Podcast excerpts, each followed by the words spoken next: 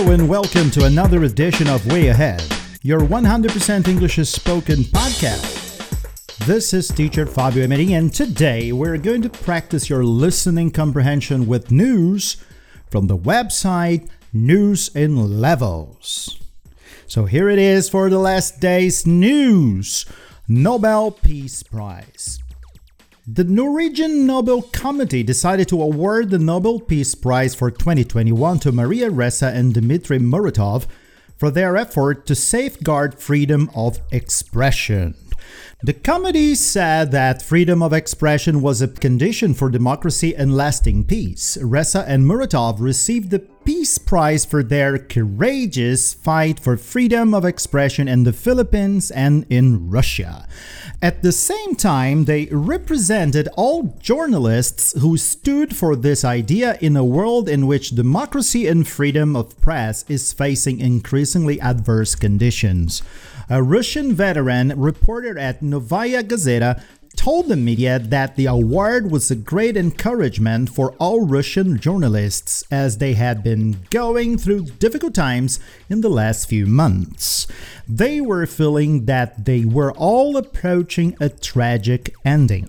He said that the award was important for the whole Russian independent journalist community. Muratov said that he would have preferred that jailed opposition leader Alexei Navalny was given the award instead. COVID 19 vaccine from a tree. Down a dusty farm area in the Casablanca region of Chilean wine country, forestry experts are growing a plantation of saplings of quillay trees, technically known as Quillaja saponaria, and its bark holds the promise of strong COVID 19 vaccines. The trees could be important to natural resources behind a new vaccine for low and middle income countries. The bark of the tree is used by the indigenous people to make soap and medicine, and the trees have been used to make a highly successful vaccine against shingles and the world's first malaria vaccine. Scientists and industry officials are unsure on how quickly the supply of older trees will be depleted by rising demand. However, Nearly everyone agrees that industries relying on quillay trees will at some point need to switch to plantation grown trees or a lab grown alternative. A film in space. Russia has sent an actor and a director to the International Space Station as a part of plans to make the first film in orbit. Actor Yulia Peresild and director Klim Shipenko joined a cosmonaut on a flight to the ISS, which is the International Space Station, where they will spend 12 days on the space outpost filming segments of a movie titled The Challenge, in which Peresild plays a surgeon who rushes to the space station. She is trying to save a crew member who suffers from a heart condition.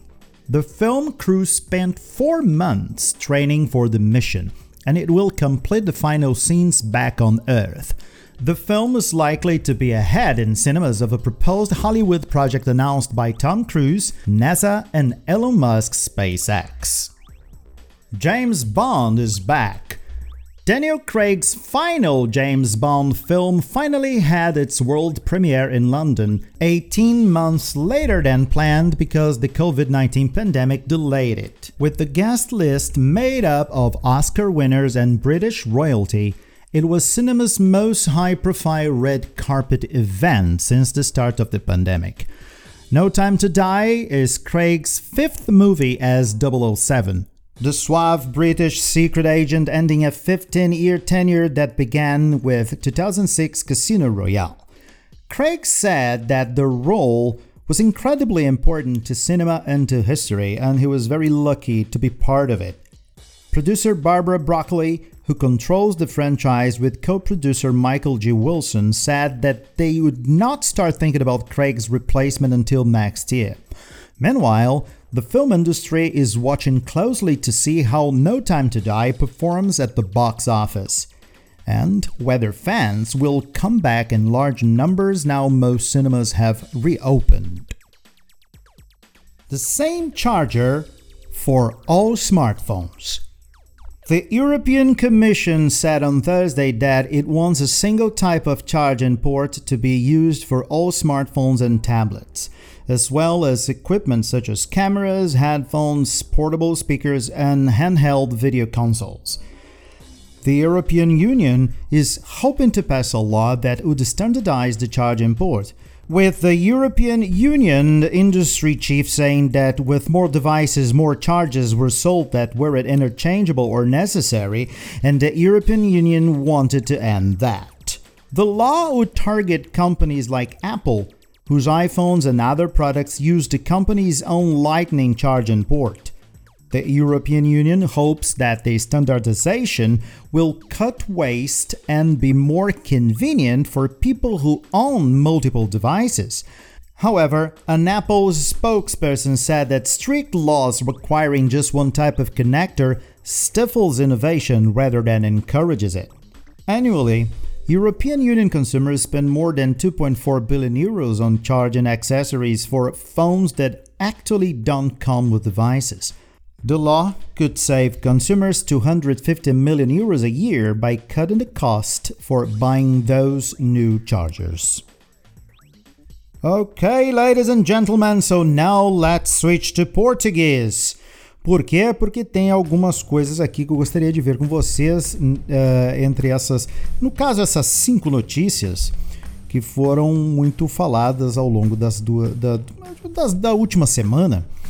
Começando pelo o Prêmio Nobel da, pra, da Paz, Nobel Peace Prize, onde eu digo o seguinte: um, to, um, the Norwegian Nobel Committee decided to award the Nobel Peace Prize for 2021 to Maria Ressa and Dmitry Muratov for their effort to safeguard freedom of expression, ou seja, safeguard significa salvaguardar, garantir com segurança a expressar liberdade de expressão. Então, anotem aí todas essas palavras, também vão estar escritas ali na descrição do episódio. E vocês estão tendo o Way Ahead hoje com ao fundo o nosso querido Sabiá que realmente não para. Mas enfim, é a natureza. Depois eu falo da vacina da Covid-19 que vem de uma árvore. Então eu digo ali o seguinte: uh, Down a dusty farm area.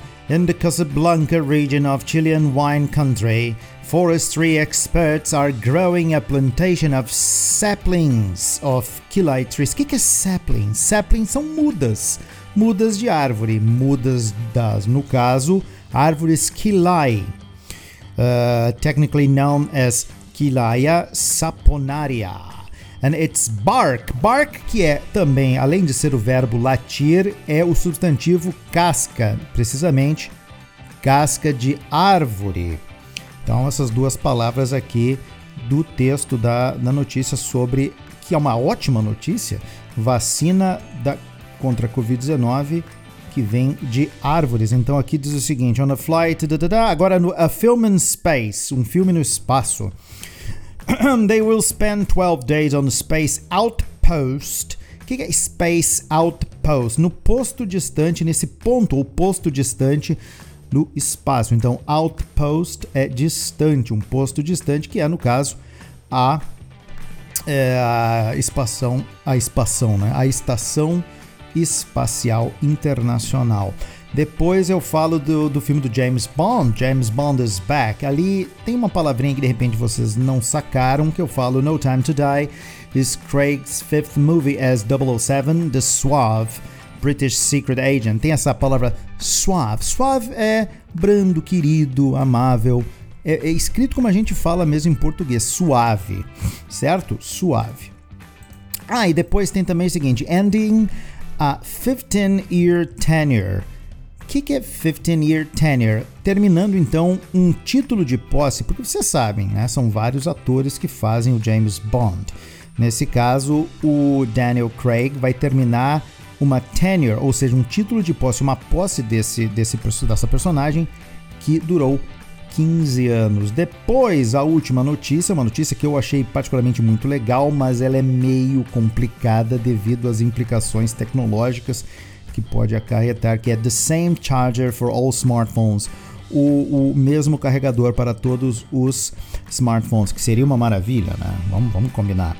Uh, ali eu falo: The European Union hopes that the standardization. O que, que é standardization? É isso mesmo que de repente vocês podem até mais ou menos estar imaginando, que é padronização. Standard é padrão, standardization, padronização.